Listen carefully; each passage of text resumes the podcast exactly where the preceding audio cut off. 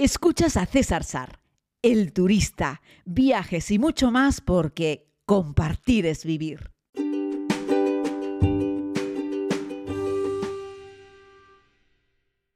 Saludos a todos y a todas, querida comunidad. Es de nuevo un placer compartir este podcast diario con todos ustedes.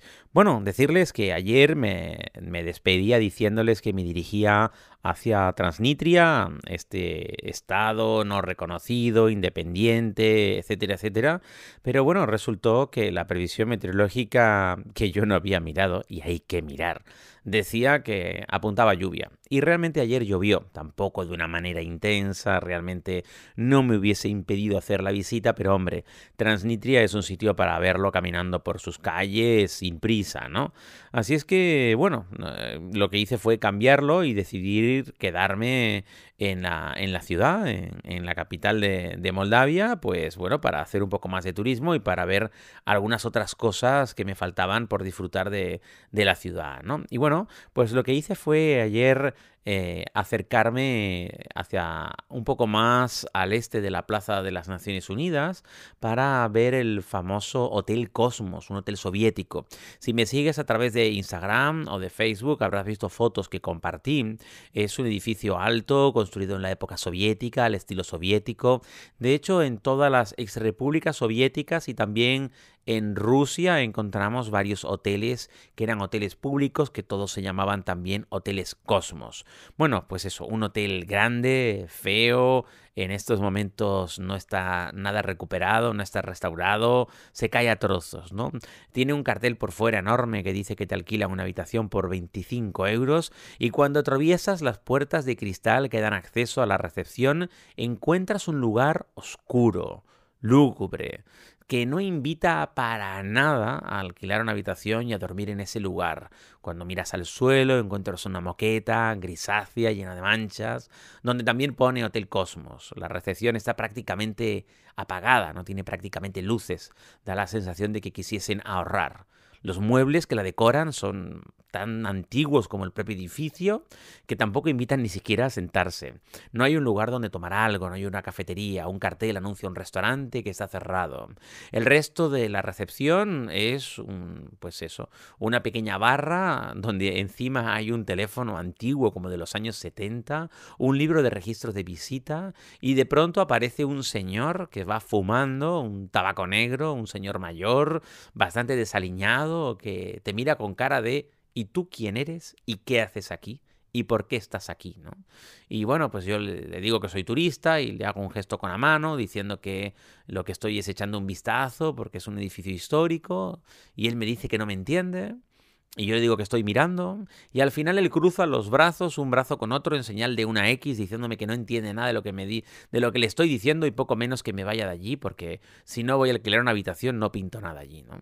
A continuación se da la vuelta y se mete en el cuartito anexo a la recepción, que tiene la puerta abierta y puedo observar casi con estupor que tiene una mesa de esas que es mitad chapa, mitad madera y una serie de artilugios al fondo, de verdad, al más puro estilo Unión Soviética. No, no sé si ese será real, existe, o lo han contratado, es parte de un atrezo para darle un poco más de autenticidad a un lugar que de verdad, que de por sí lo es. Es un sitio auténtico, es verdad que representa, en fin, la pura decadencia de lo que fue en su día la Unión Soviética, de lo que ya no queda prácticamente nada, y está ahí en el corazón de, la ciudad más importante de, Moldavia, ¿no? De la, de la capital, ¿no?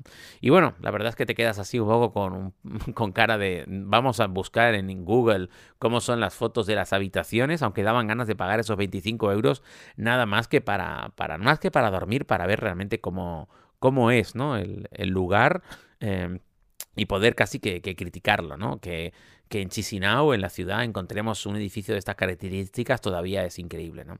Unos metros más arriba, en, la misma calle, eh, de Stefan, encontramos otro hotel, que es el hotel que lleva Hotel Chisinau, que lleva el nombre, en este caso, de la propia ciudad. Y de nuevo es algo muy parecido corte soviético y cuando entras encuentras unos sofás también que son como de los años 60, 70, que no los han movido de allí para nada y una recepción de nuevo venida menos, tras la cual pues hay dos personas, una en la zona de caja de cambio y otra es la persona de recepción, con unas cuantas fotos desmejoradas colgadas de las paredes y un mural enorme donde cuelgan las llaves numeradas, y sí, no llaves de tarjeta de plástico electrónica, llaves de las que cuelga un llavero y una recepción perdón, con una gran escalinata, con el suelo forrado en mármol y los pasamanos en madera, pero en esa madera, ya les digo, en esa madera arcaica, ¿no? Y de nuevo es como si nos trasladásemos 30, 40 años atrás, ¿no?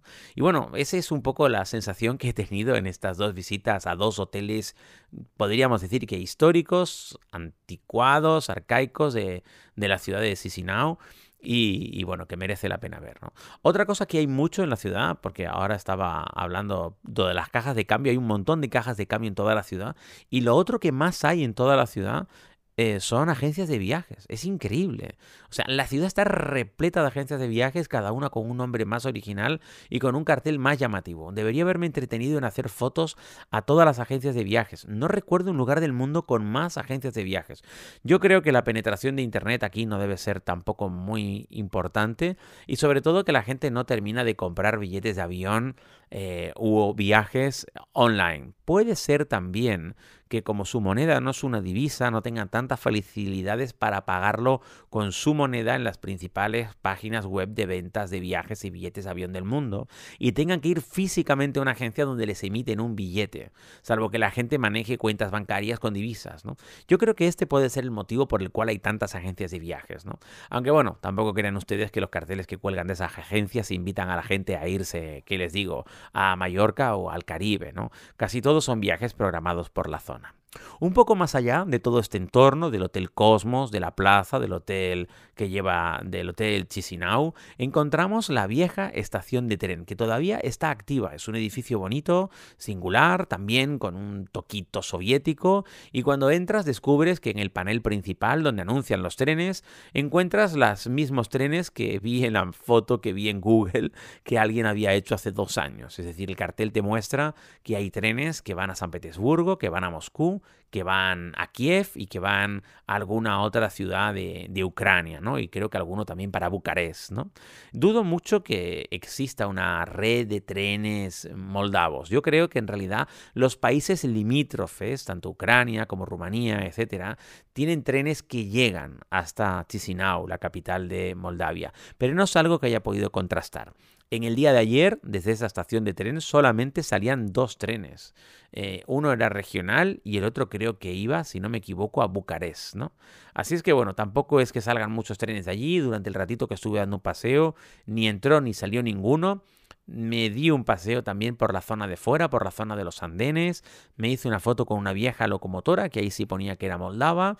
La, el andén era enorme, larguísimo, anchísimo, ya les digo, muy al puro estilo soviético, como si de repente fuese a parar allí un tren con 30 vagones y se bajasen de pronto 3.000 personas. Que no niego que a lo mejor en el pasado algo así pudiese haber ocurrido, pero no tengo muy claro que hoy en día lleguen trenes tan cargados de gente hasta la capital de Moldavia. Pero ahí está esa pequeña, bueno, y pintoresca estación de tren, eso sí. Este sí es un edificio que está bien cuidado, bien pintado, está lleno de plantas y de nuevo tiene un sabor soviético tanto en las escalinatas como en las distintas salas. Te cruzas con algunas personas que trabajan, que a buen seguro son trabajadores públicos, pues de la que trabajan allí en la estación de tren y son todos muy sobrios y van eso con caras bastante rectas, bastante agrias, eh, como, como mucha gente en este país que, bueno, supongo que luego la gente en cuanto, en cuanto les entras un poco son más amables.